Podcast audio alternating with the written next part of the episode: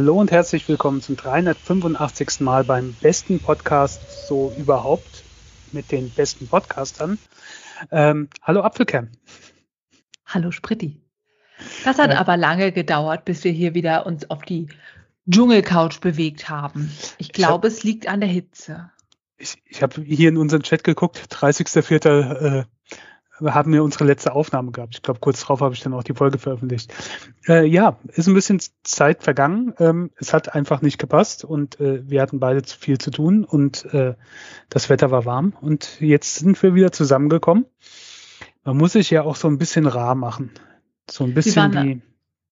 Ja. So, keine Ahnung. Äh, so, so Weltstars in, in, in Musik, die nur alle paar Jahre dann irgendwie auftauchen oder so, nicht jedes Jahr. Also früher haben die ja so jährlich ihre Alben rausgehauen oder sogar zwei pro Jahr, so Ende 60er, Anfang 70er. Und jetzt ist halt alles. Ne? Musst du mal Taylor Swift erklären. Ich habe das Gefühl, in den letzten Jahren hat die ganz schön viele Alben rausgeworfen. Ja. Gut, ja. Äh, äh, notgedrungen. Ja. Da kommen wir später, glaube ich, noch äh, zu. Genau. Ähm, Jetzt fällt mir gerade ein, was ich eigentlich noch machen wollte, bevor wir hier äh, loslegen. Ich wollte nach Feedback gucken, aber ich glaube, ja, nee, das hatten wir in der letzten Folge drin. Dann äh, möchte ich, es ist so halb äh, offiziell, also kein richtiges Feedback, aber wir haben äh, eine Nachricht bekommen von Christian. Der hat äh, angeboten oder die Chance geboten, äh, Blue Sky mal auszuprobieren und ich hatte dunkel im Hinterkopf, was das ist, aber dann auch schon wieder vergessen. Das ist ähm, diese Twitter-Alternative, die Jack Dorsey, der ehemalige Gründer von Twitter, äh, ja, aufgebaut hat und die ist noch in der Beta-Phase, also es funktioniert dann nur über Einladung. Ähm, und ich habe dann gedacht, oh ja, warum nicht? Ich bin hier vor Twitter weg, kurz bevor äh, Elon Musk das übernommen hat. Also spätestens da wäre ich eh weg, aber ich hatte vorher halt schon kein Interesse mehr, weil ich es eh überhaupt nicht mehr genutzt habe. Ähm, jetzt haben wir Mastodon, Blue Sky, Th Threads, das von, von Instagram, aber das kann man in der EU noch nicht offiziell nutzen. Da musst du irgendwelche Umwege wählen und da habe ich keine Lust drauf. Ähm, die sind, ich meine, rein logisch sind die alle ähnlich. Wenn sie eine Twitter-Alternative sind, sind sie auch nicht so großartig anders aufgebaut. Äh, Twitter ist mir halt tierisch unsympathisch. Ähm, spätestens seit Elon Musk das übernommen hat und mit der ganzen Ausrichtung von dem Laden. Von daher, ähm, Mastodon habe ich auch mal ausprobiert, bin aber nicht so hängen geblieben. Jetzt habe ich auch Blue Sky ausprobiert. Ist okay. Nimmt sich nicht so viel. Auch da kannst du halt Kurznachrichten schreiben, Leuten folgen. Ähm, meistens am Anfang muss man halt auch erst die Leute finden, denen man folgt. Ne? Das finde ich auch. Das, was das ausmacht, ist am Ende deine Gruppe an Leuten um dich rum. Und wenn die jetzt alle zerspringt, die Hälfte Mastodon, die Hälfte Blue Sky, der, ein paar zu Threads, manche gar nichts mehr, dann hat die jeweilige Plattform es total schwer, auch irgendwie an Twitter noch zu erinnern, weil eben so deine Kerngruppe nicht mehr ja. da ist. Ich merke das ja, ich hatte mir wie heißt es, Vero als Ins Alternative zu Instagram installiert. Und ähm, dann am Anfang immer parallel gepostet, was ich auf Instagram gepostet habe, habe ich auch da gepostet. Ähm, und irgendwann dann auch wieder vergessen. Das nervt halt einfach. Du willst halt ein Ding haben ja. und nicht mehrere, wo du auch überall das Gleiche schreibst. Klar, wenn du so Social Media Influencer bist oder dich dauernd in so einer Bubble bewegst, klar, dann machst du das auf allen möglichen Plattformen und so weiter. Aber wenn du nur einmal irgendwo was loswerden willst, was mir halt aufgefallen ist, so ab und zu hatte ich so Gedanken in wenigen Zeichen und habe mir gedacht, wäre ich jetzt noch bei Twitter, würde ich das gerade tweeten. Ähm, war ich aber nicht mehr und so sind diese Gedanken im Nirgendwo verschwunden. Ähm, dafür ist es ganz schön, eine Alternative zu haben, aber ja, weiß nicht.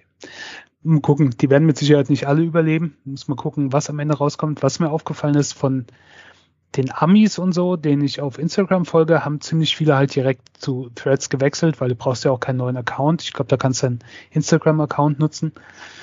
Hm, da kann man ja. bestimmt auch dann die Freundesgruppe importieren und zu sagen, hey, wenn ich mal was ohne Bild teilen möchte, dann jetzt hier. Ja, ich meine sogar, ah. dass dieses, dieses Nachrichtensymbol sich irgendwie äh, ähm, geändert hat, keine Ahnung, da bist du dann, ne, kannst du mit Facebook, Instagram, WhatsApp und Threads am Ende irgendwie untereinander kommunizieren und überall die gleichen Leute haben. Das ist natürlich ein Vorteil, ne? So kannst du Leute finden. Wenn die dann sagen, ey, du bist doch bei Instagram, äh, äh, ähm, dann gucken wir mal, wer da schon ist, den du kennst. Ich glaube, das ist auch eins der Probleme, ähm, weswegen sie nicht in der EU sind. Diese, diese Nutzung von den Daten von unterschiedlichen Diensten, die alle zu Meta gehören. Ich finde das ehrlich gesagt auch nicht so sympathisch, dass es zu Meta gehört. Mich nervt sowieso schon, dass Facebook-Meta Instagram gekauft hat. Weißt du noch damals, als man, ich glaube 2013 oder so, als das äh, Instagram übernommen wurde von Facebook, alle zu IM und Vero gewechselt sind. Und jetzt sind die ja immer noch kein schönerer Verein. Nur haben sie jetzt noch eine neue Plattform. Ich weiß nicht.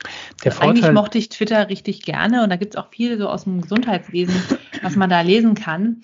Und aus dem Grund habe ich ehrlich gesagt immer noch Twitter, bin da nicht wirklich aktiv, aber lese eben aus diesen Gruppen gerne die Beiträge. Und das ist auch mein Grund, nicht die Plattform zu wechseln, weil eben diese Leute nicht die Plattform mit mir wechseln. Das Schöne bei Twitter und auch Instagram und Facebook und äh, was auch immer, also diese ganzen Social Media Dinge ist halt, dass du dir quasi deine eigene Bubble bauen kannst. Du kannst, ne, ich folge vielen Fotografen oder so und dann siehst du deren Nachrichten oder was denen gefällt oder sonst sowas. Das ist super und das war ja auch auf Twitter toll und äh, Facebook auch, bis die dann irgendwann merken, sie müssen mehr Geld verdienen, dann kommt der Algorithmus, sie werden groß und äh, du kriegst Zeug eingespielt, was du nicht willst. Und äh, das war bei Twitter so, das war bei Instagram ist es so, das ist bei gut, Facebook bin ich schon lange nicht mehr, aber ähm, da war es ja auch so, da haben sie dann, ne, war alles nicht mehr chronologisch, sondern irgendwie anders geordnet und das müssen die halt machen, um weiter zu wachsen und äh, Geld zu verdienen und sowas, aber das zerstört halt dies, diesen Nutzen. Das ist halt, ja, so hast du halt jetzt diese Alternativen. Natürlich funktionieren die am Anfang anders und irgendwann kommen sie an einen Punkt, entweder werden sie dann kaputt gehen, weil sie einfach zu wenig Leute haben oder sie müssen Geld verdienen und äh, ändern dann irgendwas an ihrem Konzept. Ist halt so ein Teufelskreislauf. Hm. Mal gucken. Also ich kann mir verschiedene Sachen vorstellen. Entweder alle probieren mal die Plattform aus und sagen, oh, meine ganze Gruppe ist nicht da, ich gehe zurück zu Twitter, egal ob Elon jetzt doof ist, ähnlich wie damals, als es bei Instagram genau diese Bewegung gab. Oder eine von diesen kleinen Plattformen setzt sich durch und Twitter stirbt dadurch ab, weil kollektiv scheinen alle Elon Musk höchst unsympathisch zu finden. Ja, also äh, ich hätte wirklich kein Problem damit, wenn Twitter verschwinden würde. Ähm, ich muss auch ehrlich sagen, ich finde Twitter überbewertet. Also wie es zum Beispiel in den Medien ankommt. Ne?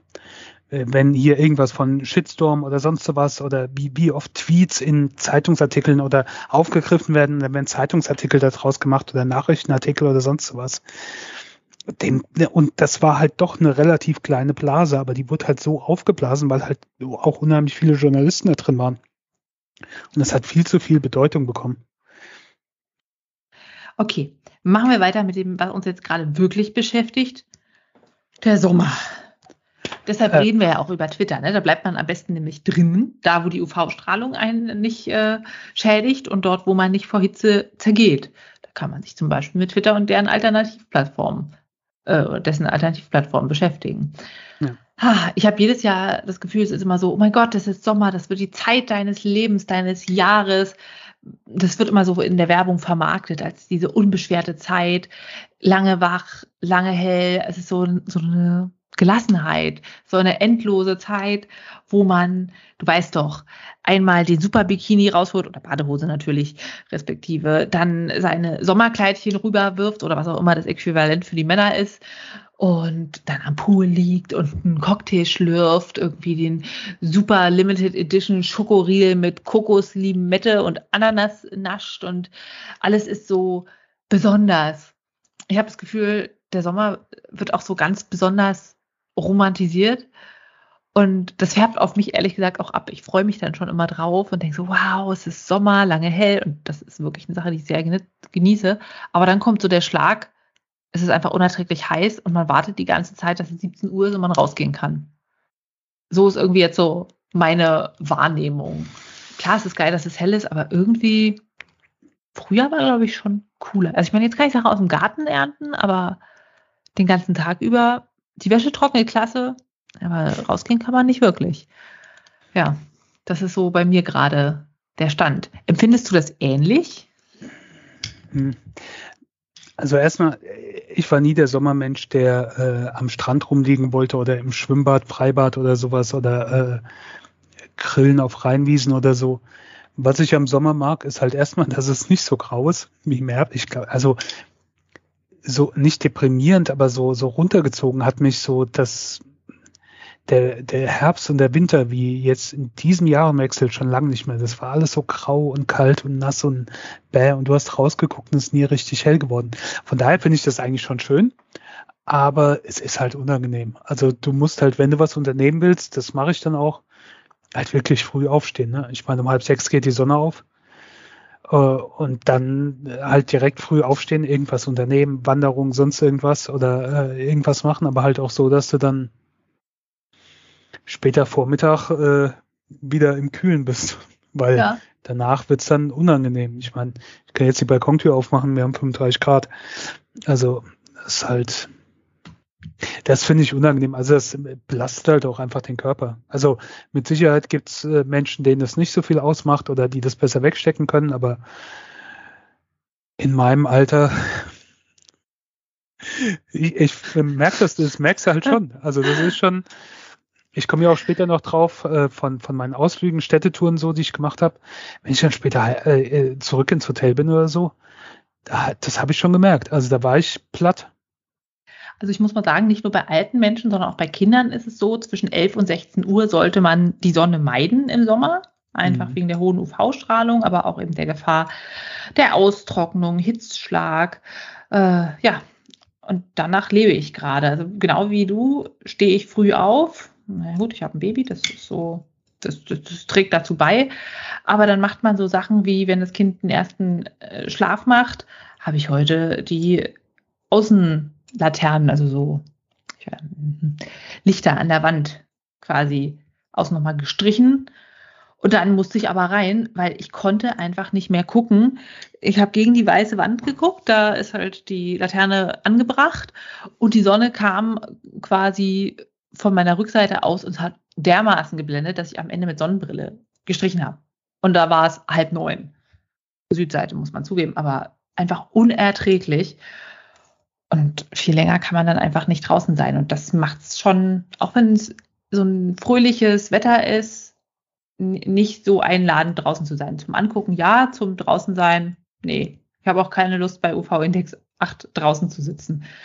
Ja, das ist schon ja. immer ein bisschen schwierig. Ich habe mir auch letztens einen äh, Sonnenbrand zugezogen. Das ist halt einfach unangenehm. Ah ja, der Wetterbericht hat mich ausgetrickst. Es hieß, es Regen und bewölkt und, und gar nichts und sonst sowas. Und ähm, naja, habe ich gedacht, machst halt einen Spaziergang. Ähm, und hatte keine Sonnencreme dabei, mich auch nicht eingeschmiert und keine Mütze dabei. Und nach einer Weile sind dann, ist diese Wolken dann aufgebrochen und die Sonne kam raus, die sich gar nicht zeigen sollte. Und dann habe ich schon gedacht, ah ja, wenn ich später zurück bin, dann äh, bin ich verbrannt. War ich auch. Also nicht ganz, aber Ach. man hat's gesehen. Also, pack dir eine Sonnencreme ein in deine Tasche für unterwegs und zweitens geh einfach nie ohne Sonnencreme, zumindest in Gesicht und unbedeckten Stellen, raus im Sommer. Weil ich, ich gucke immer regelmäßig die UV-Werte an und selbst wenn man denkt, oh ja, heute ist bewölkt, hast du doch noch meistens einen UV-Index von 5, von 6 und ab UV-Index 3 ist Sonnenschutz angesagt. Das vergisst man ganz schnell. Ich bin ja schon dazu übergegangen, dass ich ähm, äh, meine normale Gesichtscreme oder eine Gesichtscreme, die ich nutze, die hat schon direkt einen UV-Schutzfaktor mit drin. Ja, es ist ein Anfang, aber es ist nicht das gleiche wie eine Sonnenschutzcreme in Nein. dem Sinne, dass es niedriger ist und du trägst es ja auch nicht entsprechend dick auf. Also wenn du sagst, ich nehme das als so Feuchtigkeitspflege, dann ist es ja viel, viel dünner und dann hast du eher so ein falsches Sicherheitsgefühl. Und wenn dann ein UV-Schutz von 15, 20 drin ist, Nein, du hast mich falsch verstanden. Wenn ich jetzt in die Sonne rausgehe oder so, dann nehme ich natürlich Sonnencreme. Aber das ah. nehme ich ah. nur, wenn ich zu, keine Ahnung, nur zum Einkaufen gehe oder auf die Arbeit fahre oder so, wo ich eigentlich nicht großartig draußen unterwegs bin, aber schon allein als quasi Alltagscreme schon so etwas Schutz dann drauf habe. Aber würde ich jetzt in der Mittagspause oder so, wenn ich da spazieren gehe, dann äh, nehme ich äh, Sonnencreme. Ja. ja.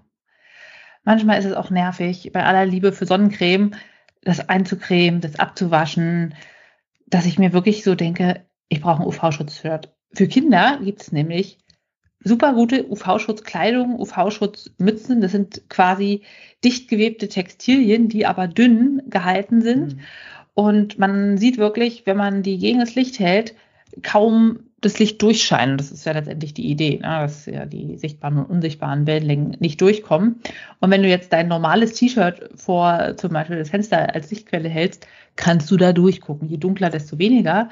Aber das signalisiert dir schon, ein weißes T-Shirt gibt dir keinen großen UV-Schutz. Also je nachdem, ob es jetzt gewebt und gestrickt und wie dick und welches Material. Kann es so schlecht sein wie ein Lichtschutzfaktor 7, kann auch ein Lichtschutzfaktor 20 geben, aber auf keinen Fall ist es so, dass du darunter strahlensicher bist in dem Sinne. Jeans ist ziemlich perfekt als UV-Schutz, aber ganz ehrlich, wer möchte denn bei 35 Grad mit Jeans rumlaufen?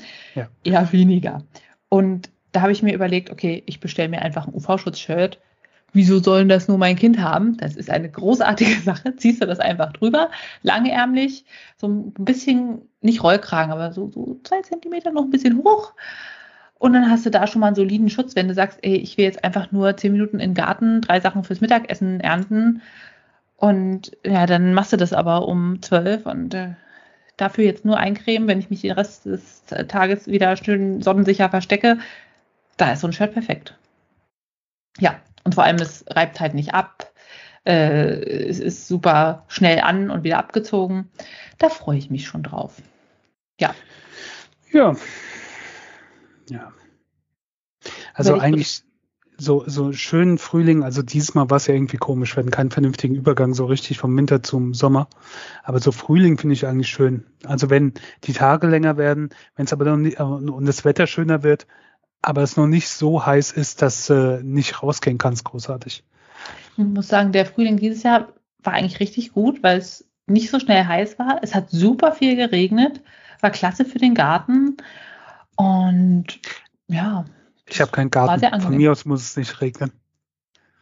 Naja, ja, ja, ja. Aber wenn der Grundwasserspiegel sinkt, hast auch du nichts mehr zu essen. Und wenn der Staub auf der Straße aufgewirbelt wird, dann kommt er auch ohne Garten in deine Nase. Ja. Ja. Ja. Na gut. So, und manchmal hast du ja einen Garten und dann ist es aber gleich eine ganze Insel. Natürlich nicht in Deutschland, es muss schon was Exotischeres sein. Du warst mal wieder auf der Brüllafeninsel, habe ich gehört. Ja, und das ist jetzt äh, schon eine Weile her. Äh, wir hatten ja unsere Auszeit, aber ähm, ich war auf Texel nach vier Jahren und einer Pandemie und ähm, natürlich wieder in derselben Unterkunft und so weiter. Und natürlich, ich kenne alles, aber äh, das macht mir ja nichts aus. Ich liebe die Insel einfach und äh, es war halt auch noch Nebensaison, das heißt, war nicht äh, sonderlich überlaufen was ich ja dann auch sehr mag. Und äh, halt der Anfang, ne, die, die Strandhäuschen, die werden schon rausgeholt aus ihrer Winterverschlag, aber äh, sie sind noch nicht bewohnt. Das ist so die schönste Zeit, finde ich. Also für mich. Und ähm, auch wirklich Glück gehabt mit dem Wetter. Also es war noch nicht heiß, aber es war warm genug und äh, also nicht so, dass man mit Wintermütze und sonst was äh, rummachen musste. Und ich liebe das einfach. Allein wenn du im Bett liegst und du machst Fenster auf und, und da in dem Haus ist halt sehr geil, quasi direkt im Kopf ist ein Fenster auf, der auf der Höhe von deinem Bett und ich mach, kann das Fenster dann aufmachen und halt quasi rausgucken aus meinem Bett. Das finde ich super. Und du hörst halt nichts. Du hörst die Möwen, du hörst die Vögel und du hörst keine Autos und sonst irgendwas und Allein das finde ich schon sehr entspannt. Ähm, außerdem haben sie die Radwege neu gemacht, zum Großteil, was sehr angenehm ist. Also ähm, alles noch besser macht zum, zum Fahren. Und ich muss mal sagen, ich habe keine Ahnung, wie sie das machen, aber die Straßen sind dermaßen gut, bis auf ein, zwei Ausnahmen. Und vor allen Dingen, wenn irgendwo was ist, dann siehst du kurz drauf irgendwo eine Markierung und dann ruckzuck später ist es weg. Ähm, das Tempo haben sie auch reduziert auf 60, was völlig ausreichend ist. Ich weiß, du warst ja schon mal da, ne? Also die Insel ist ja relativ groß dafür, dass es nur eine Insel ist. Ähm, und die, die auf der Landstraße zwischen den Orten war die ganze Zeit, also als ich das letzte Mal da war, vor vier Jahren, war noch 80. Und das haben sie jetzt alles runtergesetzt auf 60, was viele Leute wohl noch nicht so verinnerlicht haben. Ich weiß nicht, seit wann das so ist, aber ich finde es sehr angenehm. Genauso wie die holländischen Autobahnen. Einfach von der Qualität. Du merkst so richtig, du kommst über die Grenze nach Deutschland und äh, ähm, kriegst ja einen schönen Gruß von deinen Stoßdämpfern und so. Aber in Holland sind die Autobahnen, also zumindest da auf der Strecke da hoch, ähm, sehr, sehr angenehm. Und auch dieses mit 100 km/h zu fahren, natürlich fahren da auch welche schneller, aber die fahren dann halt 120, 130 und hängen nicht mit 200 und Lichthupe hinter dir im Kreuz. Ich finde, das ist ein wesentlich entspannteres Autofahren. Und so, das also gerade auf dem Rückweg, sobald man dann über der Grenze ist und dann äh, da steht noch nicht Bundesrepublik Deutschland, da treten sie schon aufs Eisen und äh, die Straßen werden schlecht und so. Das und da sagen sie immer, Lakritze steigert den Blutdruck. Also deshalb sind sie nicht unentspannt. Im Gegenteil. Ja. Das ist mir äh, positiv aufgefallen. Außerdem, auch da haben wir schon mal drüber gesprochen, aber es ist jetzt ja mindestens schon vier Jahre her. Ähm, ich liebe die holländischen Supermärkte. Ich liebe das Convenience Food. Also ich meine, wir sind da Selbstversorger im Urlaub und äh, allein in den Supermarkt zu fahren und du hast halt, natürlich ist das albern, aber du hast teilweise das Gemüse schon fertig oder für Mahlzeiten das Zeug schon fertig da drin, was da, und, das ist alles so frisch und so, äh, so toll und ach, äh, ich weiß nicht, ich vermisse da so viele Sachen, die, wenn man hier dann einkaufen geht, die ich da halt viel besser finde. Allein von der Art, wie die Supermärkte angelegt sind. Und äh, die verschwenden halt auch nicht ihren Raum für 20 Meter Joghurtsorten oder so. Ähm, es ist halt alles dann etwas reduzierter. Wie gesagt, nur auf Texel. Ansonsten habe ich nicht so viel Holland-Erfahrung. Äh, es war schön, möchte ich sagen. Ich glaube, ich, glaub, ich muss mal wieder nach Texel. Das du hast ja auch gesagt, das ist super kinderfreundlich und irgendwann, wenn mal mehr Autofahrt drin ist, mit der Kleinen machen wir das. Also, ja. Äh, noch kurz dazu, also auch für andere, die es vielleicht interessiert, ist halt wirklich, du kannst halt der Texel ist nicht so groß, aber du kannst unheimlich viele Unternehmen und die haben auch in jedem Dorf und an jedem sonst was überall irgendwelche Aktionen und sonst sowas und ständig Programme und Veranstaltungen. Natürlich jetzt, je mehr es in die Hauptsaison geht, umso mehr ist es. Aber du, kannst immer was finden und das ist finde ich sehr kinderfreundlich. Das sind natürlich auch viele Campingplätze oder so Ferien, äh, ähm, Apartments und sonst so Zeug. Also sie leben natürlich davon, aber ähm, rentiert sich auf jeden Fall. Was mir passiert ist, das hat nicht wirklich was mit Texel zu tun. Ähm, hast du eine Schutzfolie auf deinem Handy? Ja. Ich auch. Und es war das erste Mal, dass sie sich bezahlt gemacht hatte. Ich hatte nämlich einen richtig, wie so einen Riss drin. Meine Vermutung ist, ich war natürlich auch viel am Strand unterwegs.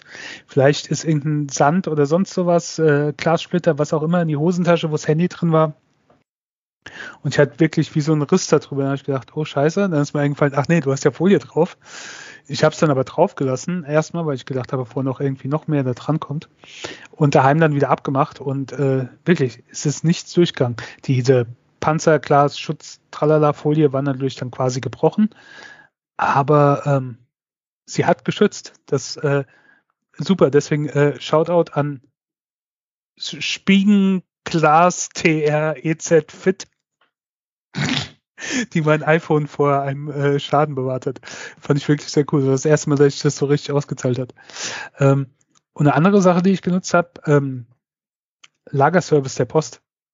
Also Aha. sonst äh, beim Urlaub immer die Nachbarn dann gebeten, aber hier kenne ich die noch nicht so gut oder ne, und, ähm, oder zumindest nicht so, dass du dann willst, also ständig an deinen Briefkasten gehen.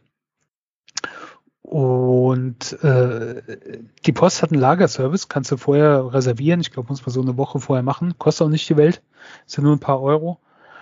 Und ähm, dann wird quasi deine Post zurückgehalten. Alles, was an dich adressiert ist.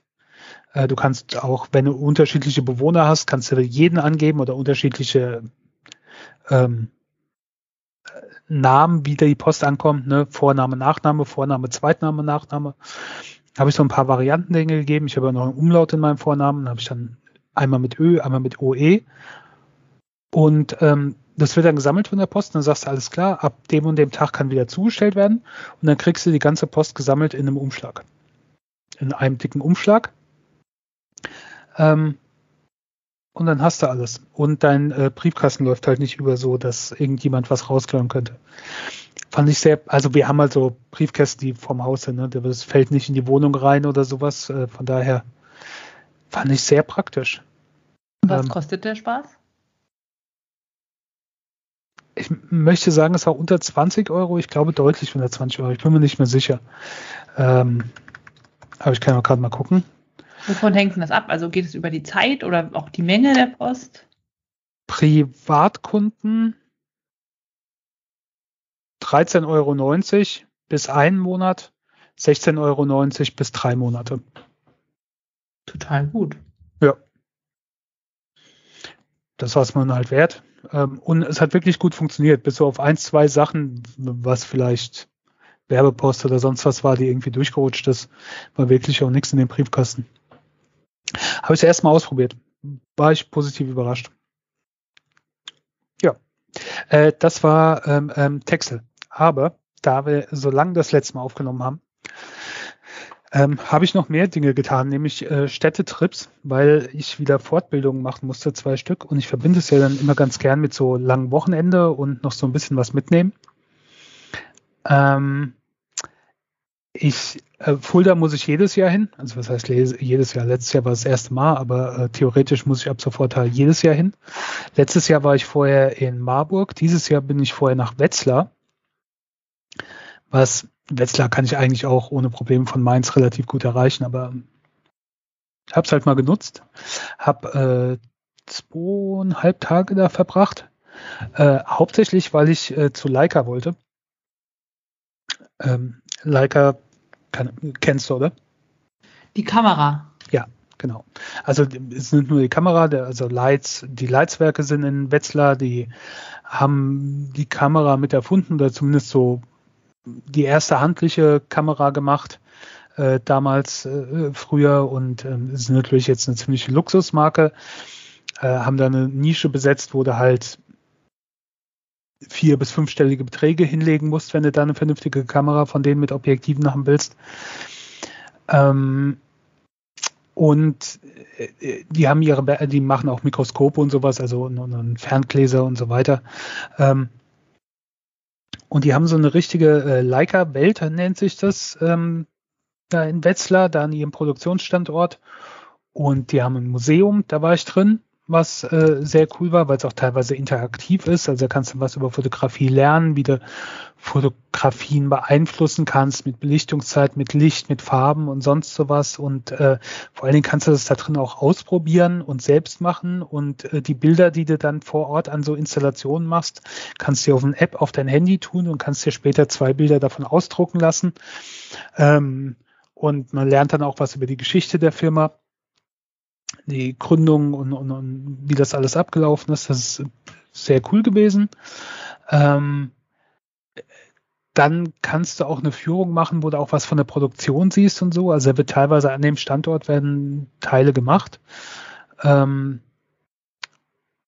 die ist aber nicht jeden Tag und äh, die haben so einen Naturlauffahrt, wo du lang gehen kannst. Die haben ein Geschäft, wo du äh, dir Sachen anschauen kannst und ähm, ein Café und sowas. Also äh, ist schön, kann man so einen, einen Vormittag oder so verbringen. Und ähm, ich wollte halt mal hin. Ähm, ich habe mir keine Leica-Kamera gekauft, das wäre dann doch etwas teuer gewesen. Aber die haben auch so ein äh, Geschäft mit, mit, mit Fotobüchern und sowas, da habe ich mir ein Fotobuch gekauft.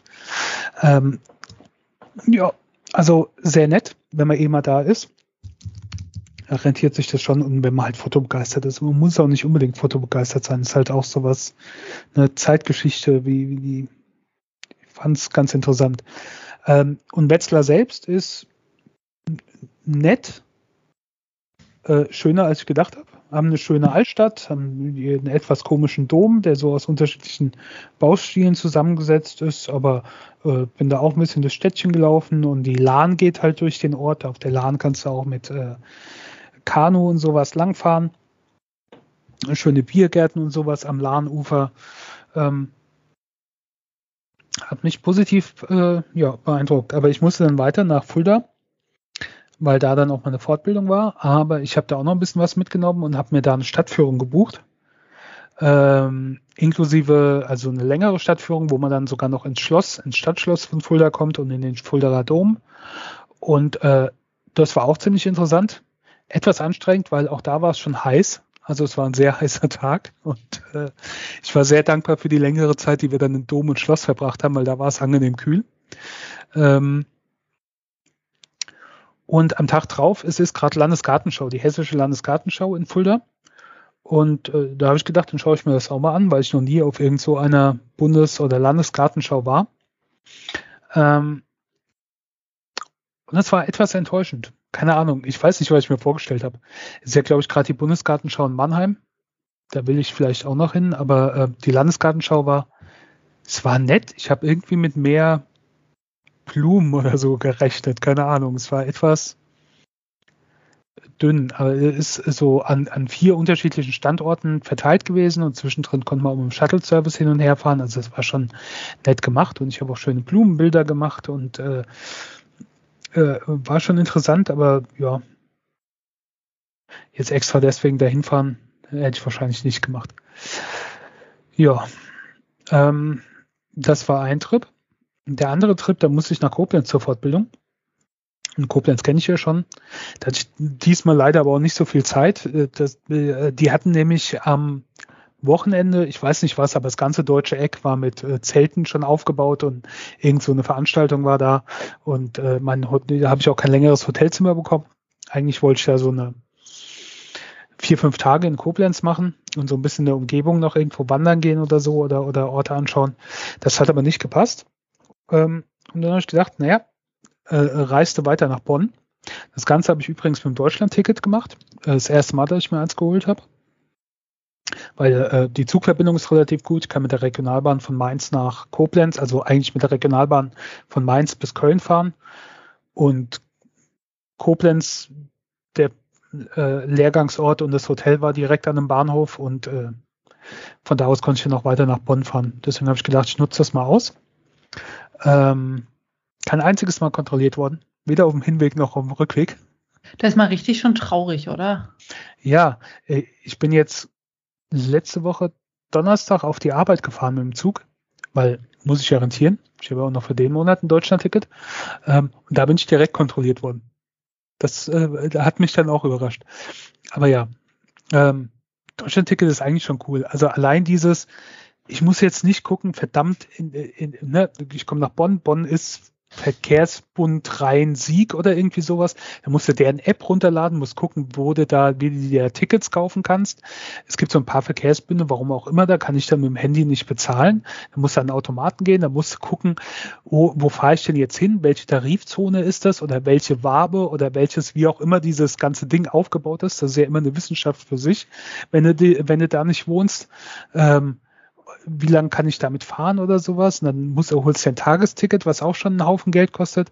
Es ist einfach tierisch angenehm, das Deutschland-Ticket zu haben, einfach in den Bus einzusteigen, dahin, wo du hin musst, hinzufahren. Ja. ja. Und also manchmal überlege ich auch, mir das Deutschland-Ticket zu besorgen. Momentan lohnt sich noch nicht, aber ich bin einmal quer durch Berlin gefahren und ich, Berlin hat drei Zonen A, B und C, quasi von A zentral nach C mhm. ganz außen. Und ich wohne im C-Bereich und wollte auf die andere Seite in den C-Bereich und habe ein AB-Ticket. Und die Anschlusskarte von C nach B hätte jeweils 2 Euro gekostet und das äh, ABC-Ticket kostet 4, wo ich auch denke, ey, das, kann ja nicht sein, dass man am Ende zweimal diesen Anschlusspreis zahlt und damit genauso viel wie für eine Komplettkarte bezahlt. Wenn du es öfter machst, brauchst du echt ein Deutschland-Ticket. Ja. Wir haben ja als, Entschuldigung, ich bin übrigens eben mit der Hand ans Mikro gekommen, falls das irgendwie später in der Aufnahme auftaucht. Ähm, wir haben da ja mal drüber gesprochen, da war das Deutschland-Ticket noch nicht eingeführt, aber da war es schon angekündigt, dass sowas kommen sollte. Und da hatte ich mal erzählt, dass ich einfach mal aus Neugier ausprobiert habe, mit dem Zug zur Arbeit zu fahren. Und das ist halt erstmal schon eine Herausforderung. Also, weil das zwei Tarifverbünde sind, die sich in Mainz begegnen. Und dann dieser andere, den ich nutzen muss, um zur Arbeit zu kommen, deren Tarifsystem ist nach Waben aufgebaut. Und dann musst du durchzählen, durch wie viele Waben dein Zug fährt. Und danach richtet sich der Preis. Es gibt aber zwei unterschiedliche Zugverbindungen von Mainz zu meinem Arbeitsort. Und bei dem einen durchfährst du irgendwie sechs Waben und bei dem anderen sieben und dann bräuchst du eigentlich ein anderes Ticket. Ne? So, so wahnsinnig bescheuert ist das. Weil ganz praktisch, bin jetzt dem Zug gefahren. Ich habe die frühe Verbindung verpasst, bin die andere gefahren. Kein Problem mit dem Deutschland-Ticket. Normalerweise hätte ich aber mein Wabenticket für die eine Verbindung gehabt und dann hätte ich den anderen nehmen müssen, dann hätte ich eine Wabe mehr gehabt und hätte mehr bezahlen müssen, hatte aber schon das andere Ticket gehabt. Also sowas Dämliches. Ähm, aber ne, jetzt, wo das Wetter äh, gut ist, also nicht, wenn es 40 Grad ist, aber wenn es ein bisschen kühler ist, werde ich das schon noch ein paar Mal ausnutzen. Und auch hier in der Gegend mit dem Zug rumfahren, dann so, dass sich das rechnet. Ich, also ich finde, Deutschland-Ticket ist schon äh, eigentlich eine coole Idee. Und ich weiß nicht, ob sie das ewig so beibehalten werden, aber das Grundprinzip, dass du den Nahverkehr in Deutschland über, über ein System nutzen kannst und nicht, nicht irgendwie unterschiedliche Monatskarten, Tageskarten, sonst was kaufen muss. Dass das alles so ein bisschen einheitlicher gemacht wird, das wäre schon. Ich meine, wir verstehen es ja noch, ne? Aber ich überlege gerade, ich war irgend so ein Tourist, der hier mit dem Zug nach Deutschland fährt oder eine, eine Zugreise durch Deutschland machen will. Das ist Wahnsinn. Da drehst du ja durch. Da hast du ja überhaupt keinen Durchblick. Naja, darum soll es aber nicht gehen. Ich bin auf jeden Fall mit dem Zug gefahren nach Koblenz und dann weiter äh, nach Bonn, weil in Bonn war ich noch nie, glaube ich zumindest. Und dann habe ich gedacht, naja, fährst du mal nach Bonn. Und habe da äh, zwei, drei Tage dran gehangen. Warst du schon mal in Bonn? Nee. Ich kenne Bonn ja noch, da war es noch unsere Hauptstadt. Naja, ähm, die Weisheit immer betonen, ne? Ja. Ich kann mich auch früher, das war irgendwie schon so, ne, da hast du die Tagesschau-Musik gehört, dann hier ist das deutsche Fernsehen mit der Tagesschau oder guten Abend, meine Damen und Herren, hier ist das deutsche Fernsehen mit der Tagesschau. Und dann kam die erste Meldung, dann hieß es direkt Bonn. Kanzler Kohl macht das und das. Ähm, irgendwie so in der Art war das. Ähm, ja, und Bonn war komisch. Also ich kann nicht so mit, richtig mit dem Finger draufdeuten, was komisch war. Ich, ich weiß es nicht. Also es hat nicht so, dass ich gedacht habe, ach, das ist aber ein schöner Ort. Also es hat schon was, es hat auch schöne Ecken. Es war unheimlich überlaufen weil wir hatten ja vorhin drüber gesprochen, ne, mit dem Wetter. Ich bin wirklich früh raus, dass mein Tag früh angefangen hat. Aber da war die Stadt schon voll, aber abends war sie immer noch voll. Ich weiß nicht, ob es damit zusammengehangen hat, dass äh, in NRW, glaube ich, schon Sommerferien waren. Da war gerade Ferienbeginn. Oder ob das immer so voll ist. Ähm, und es war alles so, das ist jetzt rein mein subjektiver Eindruck, dass es hat, es war, also die Stadt war so zusammengepresst, die Innenstadt. Da, da hat, hat so ein bisschen Luft zum Atmen gefehlt, so zwischendrin, keine Ahnung. Ähm, es war, ich weiß nicht, ich kann es nicht genau sagen. Mit Sicherheit hängt das natürlich auch damit zusammen, dass Bonn immer noch diesen, diesen Großstadtanspruch hat, den sie hatten als ehemalige Bundeshauptstadt. Aber sie sind halt keine Großstadt und es ist alles so, haben den Anspruch, aber es ist alles in, in ein kleineres Gefäß gepresst und äh, naja, Weiß ich nicht. Irgendwann werde ich bestimmt nochmal hinfahren. Irgendwann in der Nebensaison, um mal zu gucken, ob es dann weniger überlaufen ist. Aber es hat schon schöne Ecken, also die man sich anschauen kann. Und was ich auf jeden Fall vorhatte, war äh, ins Haus der Geschichte zu gehen. Ähm, Haus der Geschichte ist ähm, ein Museum, ich glaube von der Bundesrepublik. Also ich glaube, also Bundeskunsthalle ist auch nebendran.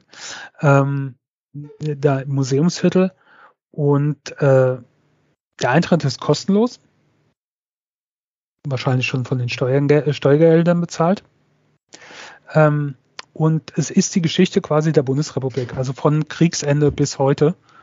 Und du gehst über mehrere Etagen, folgst du quasi der Zeit. Also es geht los, wenn du reinkommst ähm, mit ähm, Kriegsende, Beginn der Nachkriegszeit und du landest quasi in der Gegenwart mit äh, Flüchtlingswelle und äh, Ablösung Merkel und Brexit und so weiter. Und halt. Bis zu welchem Jahr geht das? Ja, wie gesagt, also das letzte Ausstellungsstück, wenn man ganz oben ankommt, dann geht man wieder quasi von oben runter, ist äh, ein Flüchtlingsboot, was sie aus dem Mittelmeer geholt haben. Ähm, oder irgendeine Organisation dahin gebracht hat. Und äh, es geht was zum Brexit. Und am Ausgang ist auch so ein Roboter, der durch die Gegend fährt und sagt, hallo, ich bin so und so und kann dir deine Fragen beantworten. Ähm, ich habe ihn nichts gefragt, aber also da bist du schon fast äh, in, der, in der Gegenwart. Und der ähm, Roboter, ist das ChatGPT? Ich weiß es nicht. Ich habe nicht gefragt, aber er hat, er ist da rumgefahren und da hat, ist die Leute angefahren und hat geleuchtet und hat gesagt, dass er Fragen beantworten kann. Aber es äh, ist ähm, cool. Also auf jeden Fall, also ich habe in der Zwischenzeit, professionell wie wir sind, hat mir jetzt keine Unterbrechung festgestellt, aber wir haben jetzt eine kurze Unterbrechung gehabt. In der Zeit habe ich nochmal nachgeguckt. Also äh, das Haus der Geschichte wird von der Stiftung finanziert und die Stiftung gehört der Bundesrepublik Deutschland. Irgendwie so läuft das. Ähm, der Zulauf ist enorm. Also die machen morgens um neun oder um zehn auf. Ich war samstags um zehn da und es war voll mit Touristen, mit äh, äh, Schulklassen, obwohl ja Ferien, glaube ich, waren, aber vielleicht aus anderen Bundesländern dann oder so. Also es war wirklich gut besucht. Also nicht so, dass du nicht angenehm durchs Museum laufen könntest, aber es war schon voll gut besucht. Also muss man wirklich sagen. Naja, wenn ich irgendwann hinfahre, dann schaue ich mal nochmal die Bundeskunsthalle an. Ich vermute mal, es wird auch irgendeine Stiftung dann sein oder so. Aber äh, da hatte ich ansonsten keine Lust mehr drauf. Also auf jeden Fall irgendwann werde ich mal nach Bonn fahren. Ich gebe der Stadt auf jeden Fall nochmal eine zweite Chance. Zumal ich ein ziemlich cooles Hotel von der Lage gefunden habe, was sehr äh, angenehm liegt. Ähm, ja, das äh, zu Bonn. Ich hoffe mal, äh, ich habe da auch ein paar Leute aufgeweckt und äh, Interesse geweckt. Und ähm, apropos weg. Ach ja, Wortwitze mit weg. Hm, das Beste. Dass ich leidenschaftlich gerne esse und Essen auch haltbar mache, das haben wir ja alles schon geklärt. Ne? Spritti hat das äh, biologische Alter, ich habe das, äh, ja, ich bin eine kleine Oma in meinem Inneren. Ich weiß nicht, wie man es sonst schön ausdrückt, aber ich liebe Einwecken. Und jetzt habe ich eine Horrornachricht gelesen, die Firma Weg ist insolvent. Der quasi Namensgeber und Erfinder der Weggläser und überhaupt dieses Verfahrens hat Insolvenz angemeldet, was ich mir immer, was ich gar nicht erwartet hätte, in dem Sinne, dass jetzt mit Corona und äh, ja, Preissteigerung viel mehr so zu Selbstversorgung und haltbar machen, sorgsamer Umgang mit Lebensmitteln veröffentlicht wurde aber gleichzeitig natürlich auch Energiepreise steigen. Und wo braucht man jede Menge Energie, um Glas zu schmelzen? Genau, in der Glasindustrie. Genaue Gründe hat die Firma Weg nicht angegeben, aber sie hat jetzt ein Insolvenzverfahren im Juni beantragt. Das ist ein Unternehmen, was es seit 123 Jahren gibt. Und äh, die sitzt im Süden Baden-Württembergs, eigentlich kann man sagen in der Schweiz. Ja, und Hast du irgendwie schon Kontakt gehabt mit diesen Gläsern in deinem Alltag?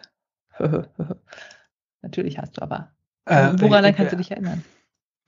Ich weiß, Weggläser kenne ich den Begriff. Ich weiß, meine Oma hat früher Sachen in Weggläser und ich kenne auch diese, diese Gummis, die in dieser, diese, diese breiten, also, also nicht hoch, aber breit, äh, dicken, roten Gummis für die Einmachgläser, die Weggläser.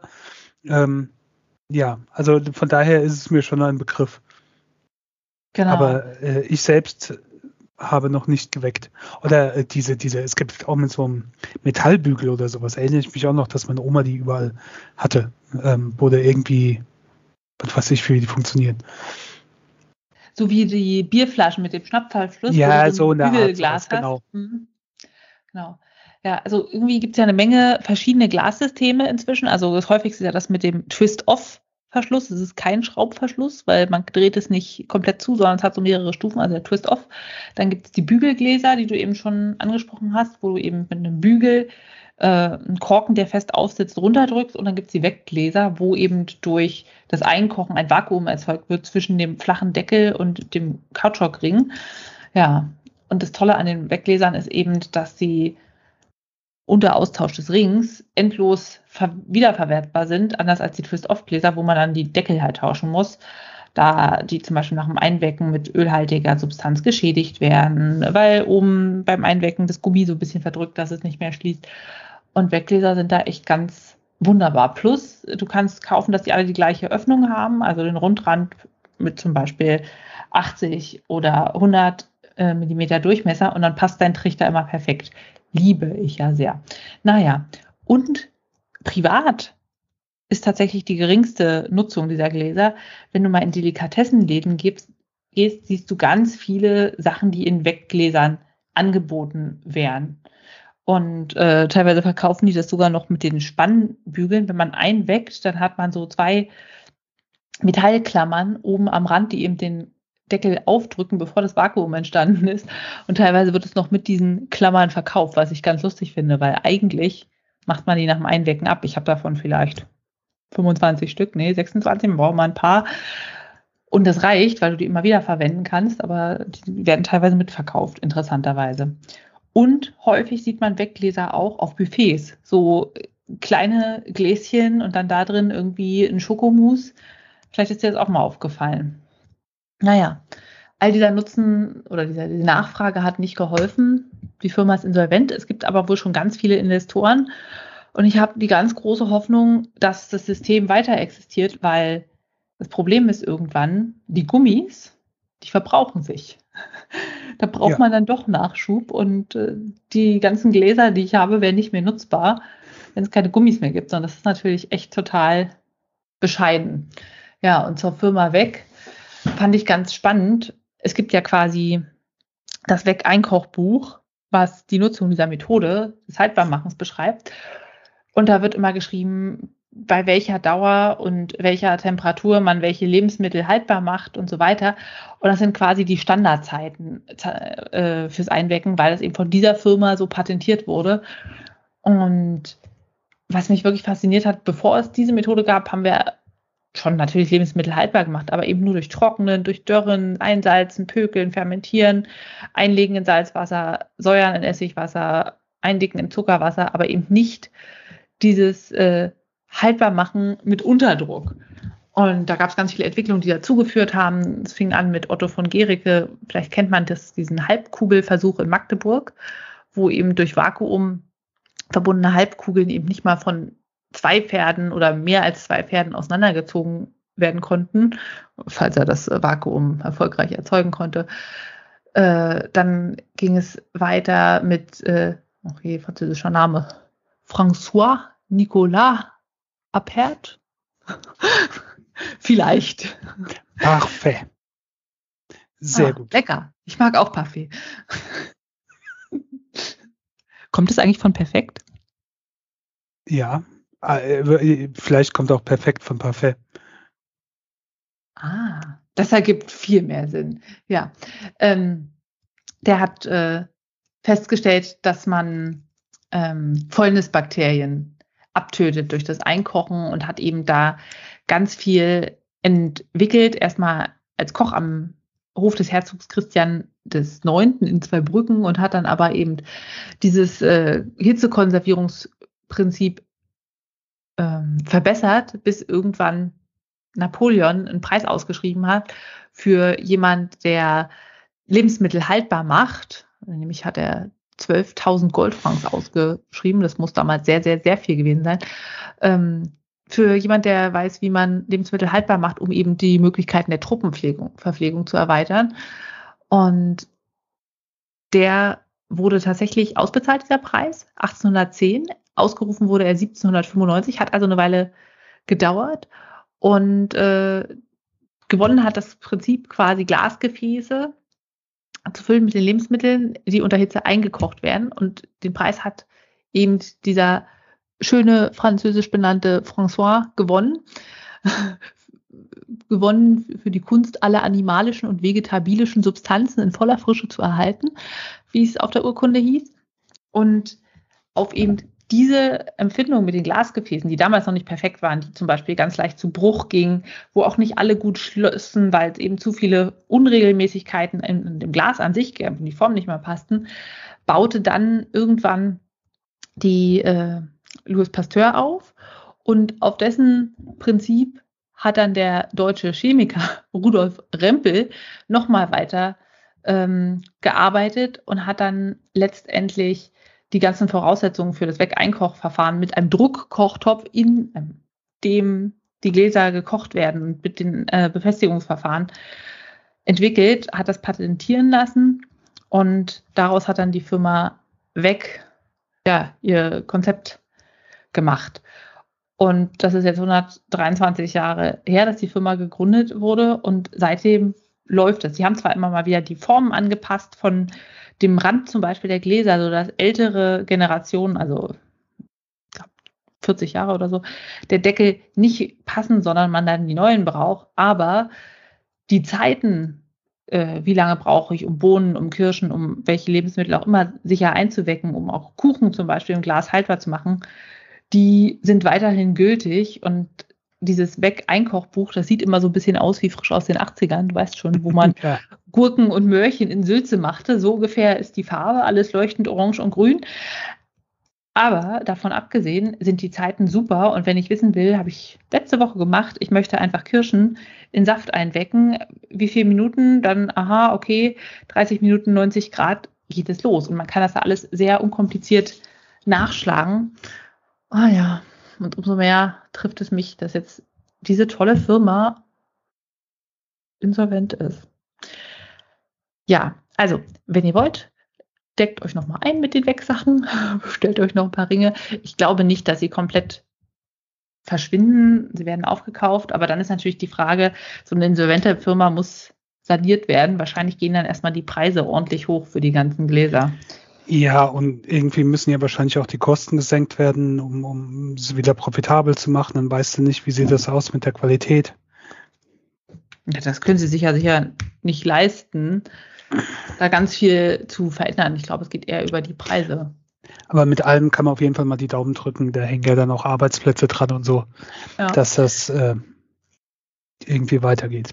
Ja, wir haben natürlich auch ganz viele so Magazine, irgendwie clever gekocht und clever frühstücken und irgendwelche Landmagazine. Ich kann mir vorstellen, dass die dann zum Beispiel eingestellt werden.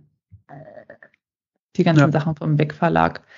Naja, solange uns die guten Gläser bleiben, ja, weil du vor allem halt auch, ich liebe es, dass du gleiche Formate von Gläsern hast. Wenn du dir die zusammensammelst, hier ein Senfglas, da irgendwas von Pesto und so weiter und so fort, hast du eben so unterschiedliche Formate und das lässt sich im Einkochtopf, im Einwegtopf, besser gesagt, nicht ideal stapeln. Und wenn du die Gläser kaufst, dann passt das halt einfach immer perfekt. Der einzige Nachteil, ich mag die nicht verschenken, weil ich möchte die ja wieder haben. Ja, Deshalb muss klar. ich immer ein paar äh, paar Löffel in einem normalen, in Anführungszeichen, Twist-Off-Glas haltbar machen, damit ich das irgendwie in den Westen schicken kann. Für alle, die da sitzen und sonst nichts essen, zu essen haben. Nicht wahr? ja. Gut. Ähm, gut. Jetzt geht's weiter. Mit ich, Krimis? Äh, ich habe was geguckt. Ich habe viel geguckt. Aber ähm, ich habe mir jetzt gedacht, wir waren so lange nicht da, ich kann jetzt nicht über alle möglichen Serien äh, reden. Also rede ich über die, die mir am besten gefallen hat. Mit fünf von fünf Bananen. Und das ist äh, Silo oder Silo.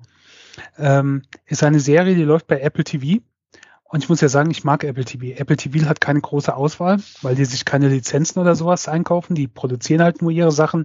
Das ist nicht wirklich viel. Das ist nicht, was du als Hauptstreaming-Anbieter nimmst, ähm, weil dann ist die Auswahl sehr eingeschränkt. Aber was sie machen zum Großteil, ist qualitativ halt wirklich gut oder sehr gut. Also da kann man sich gut unterhalten lassen.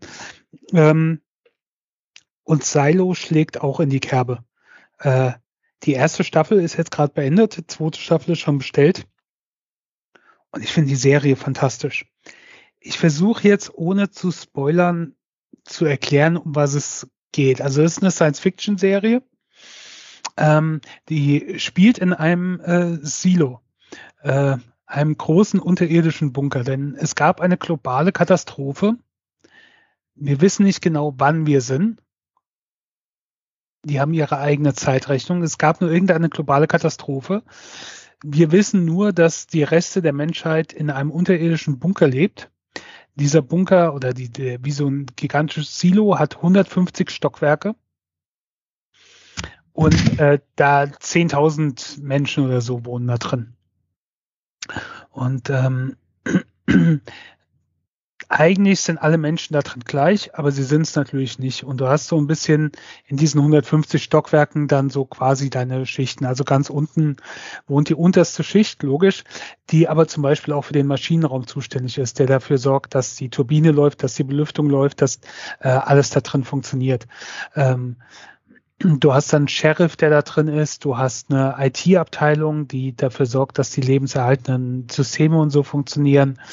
Du hast äh, Judicial nennt sich das, also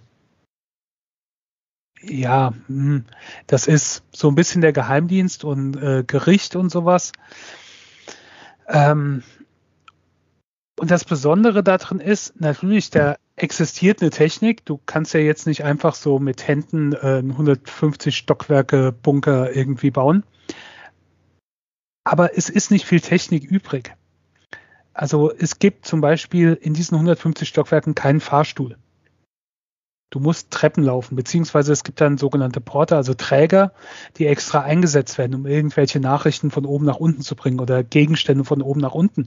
Und wenn du äh, ganz oben wohnt der Bürgermeister, wenn du als Bürgermeister ganz unten den Maschinenraum besuchen willst, dann bist du da halt über den Tag unterwegs. Von oben nach unten und dann vor allen Dingen wieder hoch, 150 Stockwerke. Ähm, und das Tolle ist dieses Worldbuilding, was sie da drin machen. Ich finde es so, ich kann mich so, natürlich ist das in irgendeinem Studio gedreht, aber so wie ich das da sehe, siehst du halt wirklich diese 150 Stockwerke und du kannst dir das vorstellen, die haben in der Mitte dann ein Treppenhaus, was wirklich von ganz oben nach ganz unten geht und, und diese unterschiedlichen Schichten und Abteilungen und wie alles zusammen funktioniert. Und ähm, äh, du kannst nach draußen sehen, und zwar über ein Display, was ganz oben ist, also eine Kamera, was ganz oben am Ausgang quasi ist. Ähm, das zeigt die Welt, wie sie draußen ist, so sehr runtergekommen und naja, sehr dystopisch. Also äh, du kannst halt nicht leben.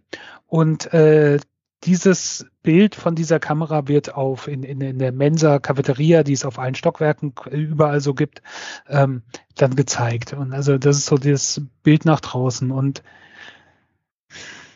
ich könnte jetzt ins Detail gehen, um was es in der Serie geht. Wir begleiten den die Sheriff, oberste Sheriff, ähm, wie sie versucht, diverse Clues herauszufinden und vielleicht ist nicht alles so, wie man denkt. Und es gibt politische Machtspiele da drin und äh, ja, Dinge zu entdecken und Rätsel und mysteriöse Sachen und ähm, es ist total toll geschrieben, es sind tolle Charaktere drin. Ähm, und ich möchte wirklich nicht viel mehr erzählen, aber wer Apple TV hat, sollte auf jeden Fall da reinschauen, falls noch nicht geschehen. Ähm, ist toll gemacht, ist toll umgesetzt, äh, spannend, basiert übrigens auf einer Romanreihe von Hugh Howey. Aber da weicht es wohl auch ein bisschen von ab. Die habe ich auch noch nicht gelesen, habe ich aber vor. Ähm, ja, absolute Empfehlung. Fantastische Science-Fiction-Serie. Ähm, und ich habe jetzt gerade, bevor wir hier aufgenommen haben, die letzte Folge geguckt. Ähm, ich bin schon gespannt auf die zweite Staffel, aber das wird natürlich mit Sicherheit ewig dauern. Die sind ja immer noch am Streiken in den USA, die äh, Drehbuchautoren. Und, ähm, äh, tut sich da irgendwas? Also ich erinnere mich, dass ich da von dem Streik gehört habe, aber es ist ja wirklich Jahre her gefühlt. Ja, ja, das ist schon lang. Na, als erstes hast du es gemerkt, die ganzen, die halt tagesaktuell geschrieben werden, sind dann quasi vom Sender gegangen. Ne? Die ganzen äh, Jimmy Kimmel und Seth Meyers und äh, also die ganzen Late-Night-Shows und so. Die laufen alle nicht mehr seit da. Das bekommst du halt nur mit, weil ich denen halt auf YouTube folge und da kommt halt nichts Neues. Ähm, es sind jetzt die ersten Filme und Serien, die verschoben werden müssen, weil selbst wenn eine Serie abgedreht ist, aber es muss noch irgendwas neu geschrieben werden oder neu, äh, abgeändert werden, so der letzte Feinschliff. Es sind halt keine Autoren da aktuell. Es sind die ersten Kinofilme, die verschoben werden müssen. Ähm, und das muss ja später auch erst wieder aufgearbeitet werden. Anscheinend ist da nicht so viel Bewegung aktuell drin. Ich bin auch sehr überrascht, wie lange das läuft. Nur ähm, äh, es kann jetzt auch passieren, dass die Schauspieler streiken werden. Zumindest droht das auch. Ja, und äh, dann ist so Hollywood immer mehr lahmgelegt. Es wird nicht mehr lang so weitergehen. Kann ich mir nicht vorstellen. Hm. Aber ich meine, ich habe da vollstes Verständnis, wenn du siehst, was hier für Millionenbeträge für Filme rausgehen ne? und äh, was die ganzen Autoren, die es am Ende dann schreiben, daran verdienen, ist halt nicht so viel. Ne? Also es ist halt, ich weiß nicht, die ganzen Verhältnisse sind ein bisschen komisch. Mal gucken. Aber bis dahin äh, äh, zehn Folgen, alle 45 bis 60 Minuten ungefähr. Ähm, Silo, absolute Empfehlung. Top-Serie. Okay. Und äh, hast du auch Musikempfehlung? Was hochaktuelles? Aus dem Gewölbe ausgegraben? Äh, ich habe es in der Packstation liegen. Ich habe es noch nicht geholt. Es ist Freitag gekommen und äh, da war ich im Homeoffice und äh, das ist die Packstation bei mir auf der Arbeit. Seitdem liegt da ähm, die Schallplattenversion von äh, Speak Now, Taylors Version. Ach Mensch, Taylor liebt doch den Regen, nicht die Sonne. Also Ja. Kein angemessenes. Packstationwetter. Hast Ja. du es denn aber schon gehört in Nicht-Schallplattenversion? Nein, ich habe es noch nicht gehört. Oh, da hat sich Das- jemand damit zusammengerissen. Werde ich noch machen. Ich muss ja sagen, ich bin da nicht so ein Connoisseur. Ich habe es tatsächlich auf Spotify einfach gehört, weil es mir vorgeschlagen wurde. Und äh, ich muss ja auch zugeben, damals, als Speak Now rauskam, habe ich mit Taylor nicht viel am Hut gehabt und dadurch das Album auch nur so indirekt wahrgenommen. Also natürlich, du hörst die Songs und ich dachte so, ah, Sparks Fly, das ist dieser Song. Und weißt du, du lachst. Nein, nein, ich lache, weil es mir ja genauso geht. Man kann ja noch mal, äh, ich höre ja Taylor Swift eigentlich nur wegen diesem Podcast hier, weil ich mit Taylor auch überhaupt nichts am Hut hatte und in irgendeiner Folge mir einen Künstler gebraucht hatte, wo ich einen Witz quasi drauf auffahren wollte, als würde ich den nie hören. Und das war Taylor Swift. Und dann habe ich aber deswegen angefangen, wirklich mal dra drauf zu hören und bin halt drauf hängen geblieben. Und das war irgendwann so, äh, wa- was war das mit dem Polaroid? 1984? So um Ja. den Dreh rum müsste das gewesen sein. 89. Also bitte. 89. 84 war was anderes, ja. Also der, da um den Dreh müsste das gewesen sein. Ach ja. Siehst du, und ich habe jetzt immer ein Ohrwurm und denke mir, drop everything now. naja, du weißt schon. Ja. Ähm, ja, jedenfalls ist es ein ganz gutes Album, muss ich sagen. Ich habe die Originalversion oder die erst erschienene Version nicht gehört. Und ich bin ja jetzt auch ein bisschen interessiert, das zu tun, weil ich mir denke, es ist ja eigentlich genial. Sie hat ein feststehendes Albumkonzept. Sie muss jetzt nicht texten oder komponieren, sondern sie nimmt es einfach neu auf. Klar, sie ist älter geworden, sie hat neue Techniken gelernt und so. Sie hat bestimmt auch ihren Stil verändert von so Hey you're all Country Lady zu ja, Weltstar quasi. Ihre Stimme hat sich auch verändert. Also ich meine, da sind ja jetzt doch ein paar Jahre dazwischen, das hört man halt auch. Ja. Und dann nimmt sie es einfach nochmal auf, nimmt noch ein paar Stars mit dazu und bringt es neu raus, ist bestimmt wieder ganz vorne mit in den Charts. Es ist ja einfach ein geniales Konzept. Plus die Rechte an dem Album sind jetzt ihre. Warum machen das nicht alle Stars? Also man muss es ja nochmal erklären für die Leute, die, die ähm, nicht so in der Tay-Tay-Welt sind wie wir.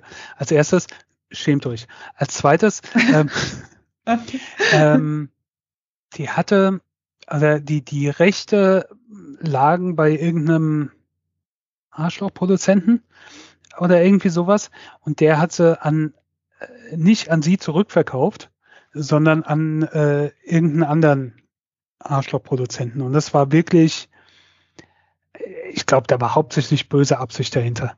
Und ähm, das wollte sie halt eigentlich nicht. Also ich vereinfache das jetzt sehr. Auf jeden Fall hat sich dann gedacht, okay, ihr habt die Rechte äh, an diesen Alben, aber ich habe das Copyright auf die Texte. Ähm, also nehme ich sie einfach nochmal neu auf und veröffentliche alles nochmal neu und äh, sorge dafür, dass das die Alben sind, die in den Läden stehen und dass das die Alben sind, die, äh, die bei den Streamingdiensten gestreamt werden und dass das die Songs von den Alben sind, die äh, in den Radiosendern und sonst wo was äh, rumlaufen, äh, wo die Lizenzgebühren dann an sie gehen und nicht an die Besitzer eigentlich davon. Und ähm, äh, sorgt dafür, die Fanbase ist ja halt auch sehr groß, dass auch die Fans dafür sorgen, dass das auch entsprechend quasi umgesetzt wird. Und dann hat sie angefangen, äh, ihre Alben, äh, alle, wo sie die Rechte quasi nicht mehr für hatte, neu aufzunehmen, sodass die Rechte wieder bei ihr sind. Ja, das äh, ist schon so ziemlicher Boss-Move.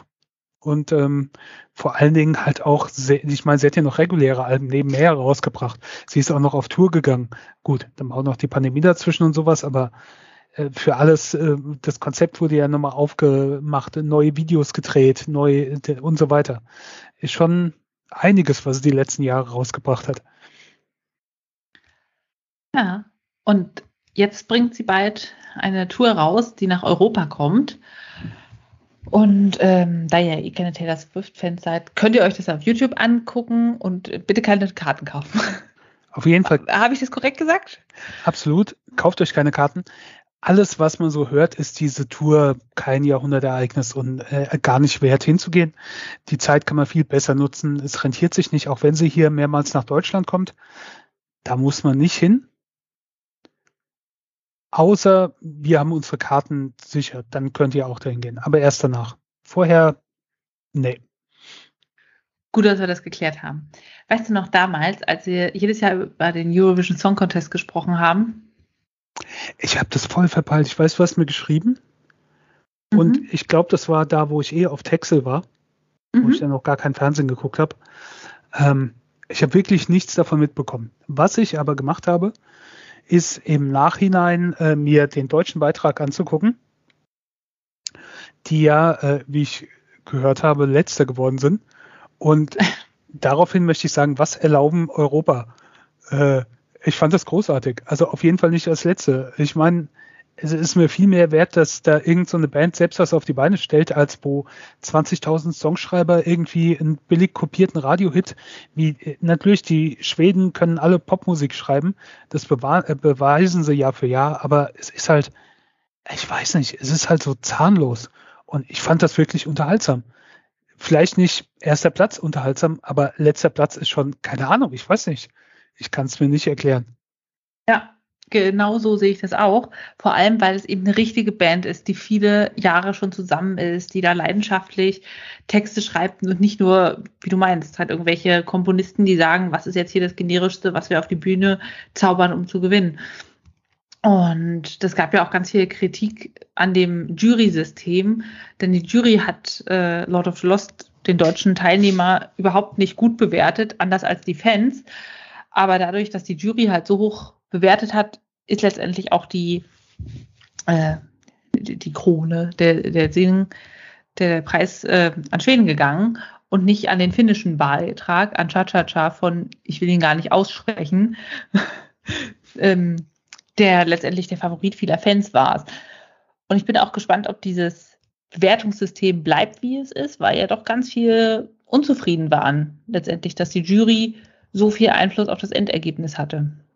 Naja. Ist, ist nicht jetzt auch irgendwas, dass die USA teilnehmen können oder irgendwie sowas? Also ich meine, das mit Australien war ja schon merkwürdig. Also das haben sie eigentlich zu diesem Jubiläums-Eurovision gemacht und dann war es okay, weil es da eine riesengroße Fanszene dafür gibt. Aber jetzt regelmäßig Teilnehmer, jetzt sollen, ich meine, die USA oder so auch irgendwie dazukommen. Das finde ich halt ein bisschen, keine Ahnung. Es reicht doch. Als hätten wir nicht genug Länder in Europa, als wäre die Sendung nicht schon lang genug mit zwei Halbfinals davor. Hm. Weiß ich jetzt nichts von. Bleibt spannend. Nächstes Jahr musst du wieder gucken. Ne? Jedenfalls, ich fand den deutschen Beitrag auch richtig gut so gut, dass ich mir tatsächlich Konzertkarten für Lord of the Lost gekauft habe. Für nächstes Jahr, aber ja, ein bisschen warm üben, ne? bevor wir zu Tay Tay gehen. Ja. Ja. Und davon abgesehen habe ich noch einen anderen Klassiker gehört, Paramore. Das ist übrigens die Supportband für Taylor Swifts Europatour, also auch überhaupt nichts, was man sich live angucken wollen würde, vor allem nicht in Deutschland. Die haben ein neues Album veröffentlicht, das heißt This Is Why. Und es hat mir unfassbar gut gefallen. Man kennt ja vielleicht noch die Anfangsphase von Paramore. Da sind sie genau in der Phase die fragile Emo-Band gewesen, als 2007, 8, 9 genau das höchst angesagt war. Und sowas wie Misery Business ist einfach Zeitgeschichte gefühlt. Zumindest für mich und meine Jugend damals war das so ein ganz großer Hit und auch ein prägender Musikstil. Und mit This Is Why sind sie eine ganz andere Band. Also es ist eine ganz andere Musik, aber trotzdem unverkennbar die Stimme von Hayley Williams, der Frontsängerin. Die Band in der Grundzusammensetzung hat sich auch mehrfach geändert, Mitglieder sind gegangen. Und hier spiegelt sich ganz viel wieder aus, da war Corona-Pandemie, sie waren verzweifelt, sie waren alleine, aber es ist trotzdem positiv, es ist eingängig, es ist ein sehr, sehr schönes Album geworden. Ja. Und sehr hörenswert. Ich habe schon geguckt, Gott, wo machen die denn Konzerte in Deutschland? Und habe festgestellt, ja, als Vorband von Taylor Swift. Und deshalb muss ich leider zu Taylor Swift. Ich habe mir äh, fürs Trainingslager, da ich optimistisch bin, dass hier sonst niemand Karten will, äh, auch schon mal bei äh, was runtergeladen ähm, bei Apple Music, um es demnächst mal unterwegs zu hören mhm. von Paramore. Man muss ja mal, mit Sicherheit habe ich von denen schon mal was gehört, ohne zu wissen, dass es Paramore ist, aber ja. Ach, das ist gut. Ja, und ich finde auch, sie sind sehr wortstark in den Texten. Also sie erzählen auch eine Geschichte. Weißt du, es gibt ja so Bands, da dudelst du vor sich hin und du denkst, mhm. Ein gutes Beispiel ist beim Eurovision Song Contest, Da gab es irgendwas mit Unicorn und da war immer nur, haha, super Unicorn und die sind ganz weit vorne gelandet und ich dachte so, und ihr habt jetzt von einem Einhorn gesungen? In welchem Kontext und warum? Und hä? Und dieses Gefühl kommt bei Paramore eben nicht auf. Ja. Tja. Äh, ich habe äh, nebenher auch nochmal geguckt. Also es gab letztes Jahr den American Song Contest, quasi von Snoop Dogg und Kelly Clarkson moderiert, wo äh, jeder Bundesstaat einen Teilnehmer quasi geschickt hat. Und der ähm, Veranstalter vom ESC hat gesagt, dass es vielleicht dann die Option gibt, dass der äh, Sieger des American Song Contest dann zu, beim Eurovision Song Contest auftritt. Das könnte sich aber mittlerweile auch wieder erledigt haben, weil den American Song Contest gibt schon nicht mehr. Also den gab es nur einmal oder zweimal und äh, ja, äh, das hat sich dann wohl wieder erübrigt. Ähm, zum Abschluss äh, möchte ich gerade noch was über ein Buch erzählen, was ich gelesen habe. Ähm, obwohl gelesen so halb, weil äh, es sind viele Bilder drin. Äh, darum geht es nämlich. Es geht um Fotografie und zwar um äh, Street-Fotografie aus Deutschland. Deswegen heißt das Buch aus Street Photography Made in Germany.